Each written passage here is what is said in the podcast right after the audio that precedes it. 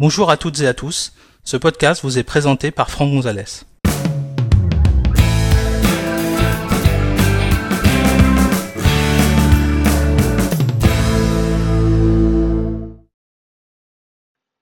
Dans cet épisode, nous allons découvrir comment modifier la durée par défaut d'un événement créé dans l'application Calendrier.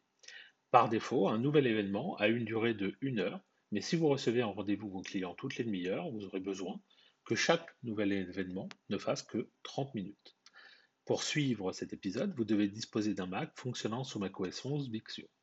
Sachez que cet épisode a été réalisé sur un MacBook Pro 13 pouces fonctionnant sous macOS 11.1. Alors tout d'abord, euh, je vous rappelle que l'application Calendrier est une application que vous allez trouver par défaut dans tous les ordinateurs Apple. C'est livré en standard avec le système macOS.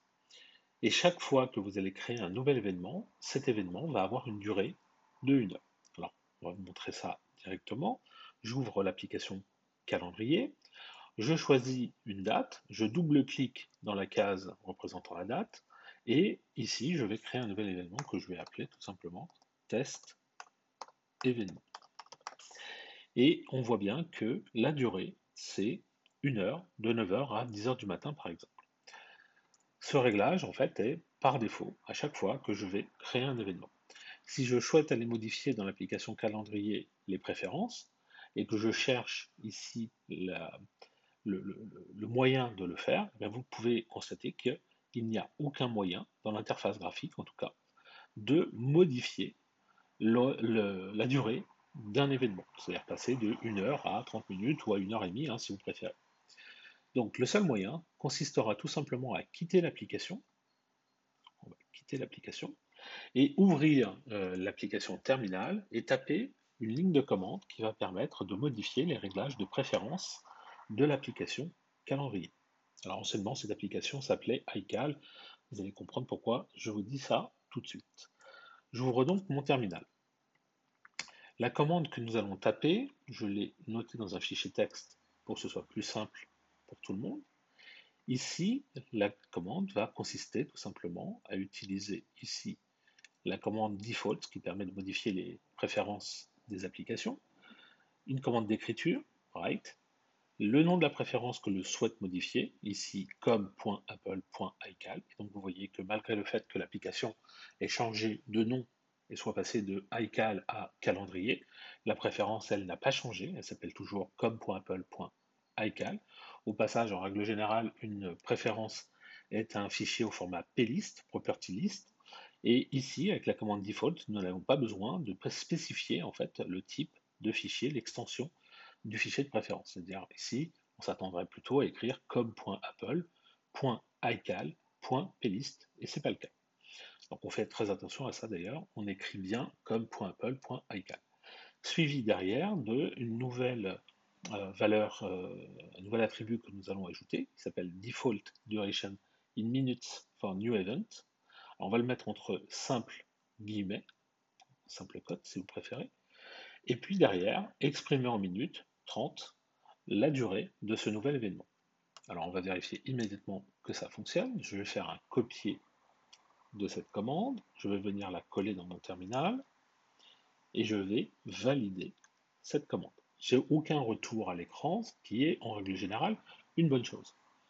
Je vais de nouveau lancer mon application calendrier et je vais créer un nouvel événement. Donc je double-clique de nouveau sur une case de mon mois de décembre. Et ici, vous voyez que cette fois-ci, mon événement ne fait plus que 30 minutes, de 9h à 9h30. Appeler test 2 par exemple. Donc voilà comment on peut modifier. Et vous voyez que c'est relativement simple. Alors évidemment, vous derrière, vous pourrez manipuler comme vous le souhaitez, c'est-à-dire au lieu de mettre 30 minutes, vous pourriez choisir 45 minutes ou 60 euh, minutes pour revenir par les réglages par défaut, mais vous allez voir qu'il y a un autre moyen, ou 90 euh, minutes, etc. D'accord? C'est vraiment exprimé en minutes, attention, hein, et pas en, heures. Euh, évidemment, si je souhaite revenir au réglage par défaut, le moyen le plus simple consisterait de nouveau à quitter l'application. On pourrait prendre la solution un peu plus facile, par exemple, de rappeler la dernière commande et de changer la valeur 30 par 60. Mais il y a une autre solution, c'est tout simplement de détruire le paramètre qu'on vient de modifier, qu'on vient de créer. Cette commande va être defaults delete, pour dire qu'on va supprimer, toujours dans ma préférence comme.apple.ical, cet attribut. Donc, de nouveau, je sélectionne, je copie, je colle dans mon terminal, je valide. De nouveau, je n'ai aucun retour à l'écran. C'est encore une fois une bonne chose. Au passage, je tiens à préciser une chose importante, à savoir que le réglage que vous êtes en train d'effectuer à ce moment, il ne concerne que l'utilisateur qui est actuellement connecté dans l'interface graphique. D'accord? Donc si vous êtes plusieurs à partager l'ordinateur, chaque utilisateur devra taper la même commande dans son terminal quand il aura ouvert sa session pour que le réglage s'applique. Sinon, c'est le réglage par défaut. Euh, et si vous voulez revenir au réglage par défaut, de nouveau, vous tapez la commande defaults delete. On va vérifier immédiatement que ça fonctionne. J'ouvre mon application calendrier, je crée un nouvel événement, donc toujours double-clic, et cette fois-ci, effectivement, de 9h à 10h du matin, donc toujours euh, le réglage par défaut qui est revenu. Donc, vous voyez, relativement simple à, effectuer. Une petite commande terminale qui permet de modifier ces réglages. Donc, dommage qu'on ne le trouve pas dans les préférences, mais vous voyez que finalement, ce n'est pas très compliqué. Attention par contre à la syntaxe, à ne pas vous tromper au niveau de ce que vous écrivez. C'est bien default en anglais. Hein. Duration in minutes for new event. Et attention au petit guillemet simple. C'est le petit guillemet que vous allez trouver sous la touche numéro 4 de votre clavier.